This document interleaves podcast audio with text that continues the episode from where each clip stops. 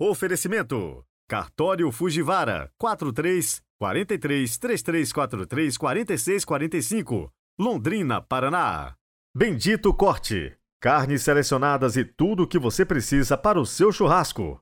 Avenida Robert Koch, 981. Telefone 3334 4000, Londrina, Paraná.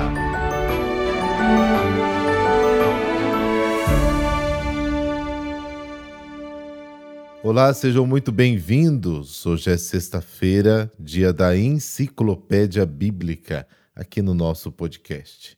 É dia também de Nossa Senhora das Dores, 15 de setembro de 2023. Vamos falar um pouco hoje da maioridade. Na época do Novo Testamento, o rapaz se tornava homem quando completava 13 anos de idade. Este acontecimento era marcado por um serviço religioso muito especial chamado Bart Mitzvah, que significa filho da lei. Nos meses que precediam seu aniversário, aprendia a ler os trechos da lei e dos profetas, que, naquele dia, seriam lidos na sinagoga. Aí, no dia da cerimônia, o rapaz lia em voz alta. Depois, o ministro, chamado Rabi, lhe dirigia a palavra e invocava a bênção de Deus sobre ele, com as belas palavras de Números, capítulo 6, versículos de 24 a 26. Certamente você já ouviu esta oração. O Senhor te abençoe e te guarde. O Senhor te mostre a sua face e te conceda a sua graça. O Senhor volva o seu rosto para ti e te dê a paz. A partir daí, o menino se tornava membro adulto da comunidade. Quando eu fui para a Terra Santa, cheguei até a filmar este momento. É muito bonito. Se eu encontrar o vídeo, vou deixar aí na descrição do áudio. A família acompanha o menino na entrada a Jerusalém, com músicas, com festa, com elogios, com sorrisos. Vale a pena assistir. Lembrando também que este conteúdo estará disponível no Instagram, padre.heriberto. Iniciemos nosso Evangelho do dia com a oração.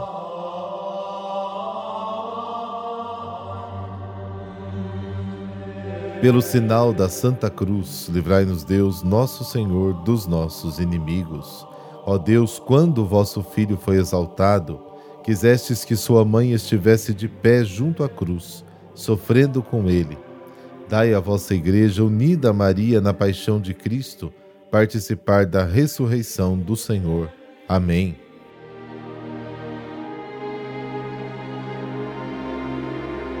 João capítulo 19, versículos de 25 a 27. O Senhor esteja convosco, Ele está no meio de nós. Proclamação do Evangelho de Jesus Cristo segundo João. Glória a vós, Senhor. Naquele tempo, perto da cruz de Jesus, estavam de pé sua mãe a irmã de sua mãe, Maria de Cleofas, e Maria Madalena. Jesus, ao ver sua mãe e ao lado dela o discípulo que ele amava, disse à mãe: Mulher, este é o teu filho. Depois disse ao discípulo: Esta é a tua mãe. Daquela hora em diante, o discípulo a acolheu consigo. Palavra da salvação, glória a vós, Senhor.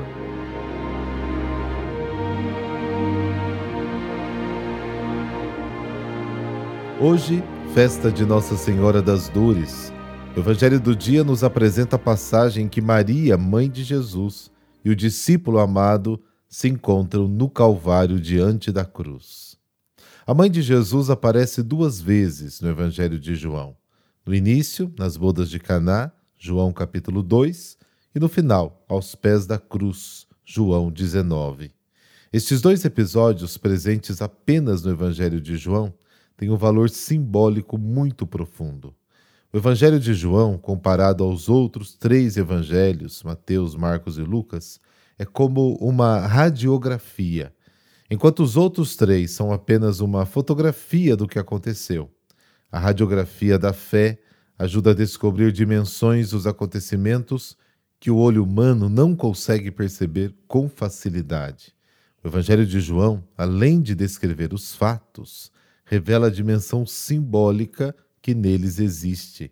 Assim, nos dois casos, tanto em Caná como aos pés da cruz, a mãe de Jesus também representa simbolicamente o Antigo Testamento aguardando a vinda do Novo Testamento.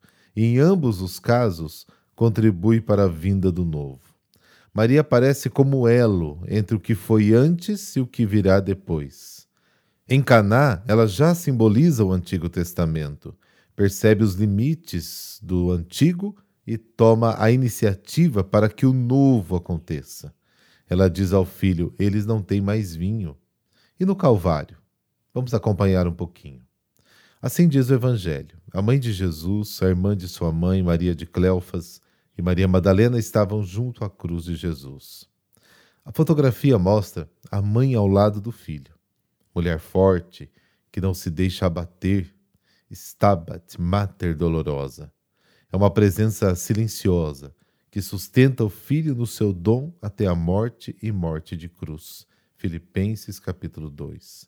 Mas o raio-x da fé nos mostra como se dá também a passagem do Antigo para o Novo Testamento. Como aconteceu em Caná, a mãe de Jesus representa o Antigo Testamento, a nova humanidade que se forma a partir da experiência do Evangelho do Reino. No final do primeiro século, alguns cristãos sentiram que o Antigo Testamento não era mais necessário. Na verdade, no início do segundo século, Marcião rejeitou todo o Antigo Testamento e ficou com apenas uma parte do Novo. Para isso, muitos queriam saber qual era a vontade de Jesus em relação a isso. E as palavras de Jesus são significativas. Ao ver a mãe ao lado dela o discípulo amado, Jesus diz: Mulher, eis o teu filho. Então ele diz ao discípulo: Aqui está a tua mãe. O Antigo e o Novo Testamento devem caminhar juntos. O pedido de Jesus, o discípulo amado, o filho, o Novo Testamento recebe a mãe o Antigo Testamento em sua casa. Na casa do discípulo amado, na comunidade cristã, se descobre o sentido pleno do Antigo Testamento. O Novo não pode ser compreendido sem o Velho, nem o Antigo é completo sem o Novo. Santo Agostinho, inclusive, dizia: Novum in vetere latet, vetus in novo patet. O novo está escondido no velho, o velho floresce no novo. O Novo sem o Velho Testamento seria um edifício sem alicerces, e o Antigo Testamento sem o Novo seria uma árvore frutífera que nunca dá frutos. Como é Maria, então, no Novo Testamento? O Novo Testamento fala pouco de Maria, e ela diz menos ainda. Maria é a mãe do silêncio. A Bíblia retém apenas sete palavras de Maria, sete frases. Cada uma delas é como uma janela que nos permite olhar para dentro da casa de Maria e descobrir como era a sua relação com Deus. A chave para compreender tudo isto nos é dada por Lucas, o fundamento desta compreensão. Bem-aventurados aqueles que ouvem a palavra de Deus e a põem em prática. E aí temos as palavras de Maria, as frases que ela diz nos evangelhos. Primeira, como isso pode acontecer se eu não conheço o homem? Lucas capítulo 1, versículo 34. Eis a serva do Senhor, faça-se em mim segundo a tua palavra. Lucas 1, 38. A minha alma glorifica ao Senhor, o meu espírito exulta em Deus, meu Salvador. Lucas capítulo 1, de 46 a 55. Meu filho, por que nos fizeste isso? Eis que teu pai e eu estávamos angustiados à tua procura. Lucas capítulo 2, versículo 48. Eles não têm vinho. João capítulo 2, versículo 3. Fazei tudo o que ele vos disser. João capítulo 2, versículo 5. E a sétima palavra, silêncio total, aos pés da cruz. O evangelho de hoje.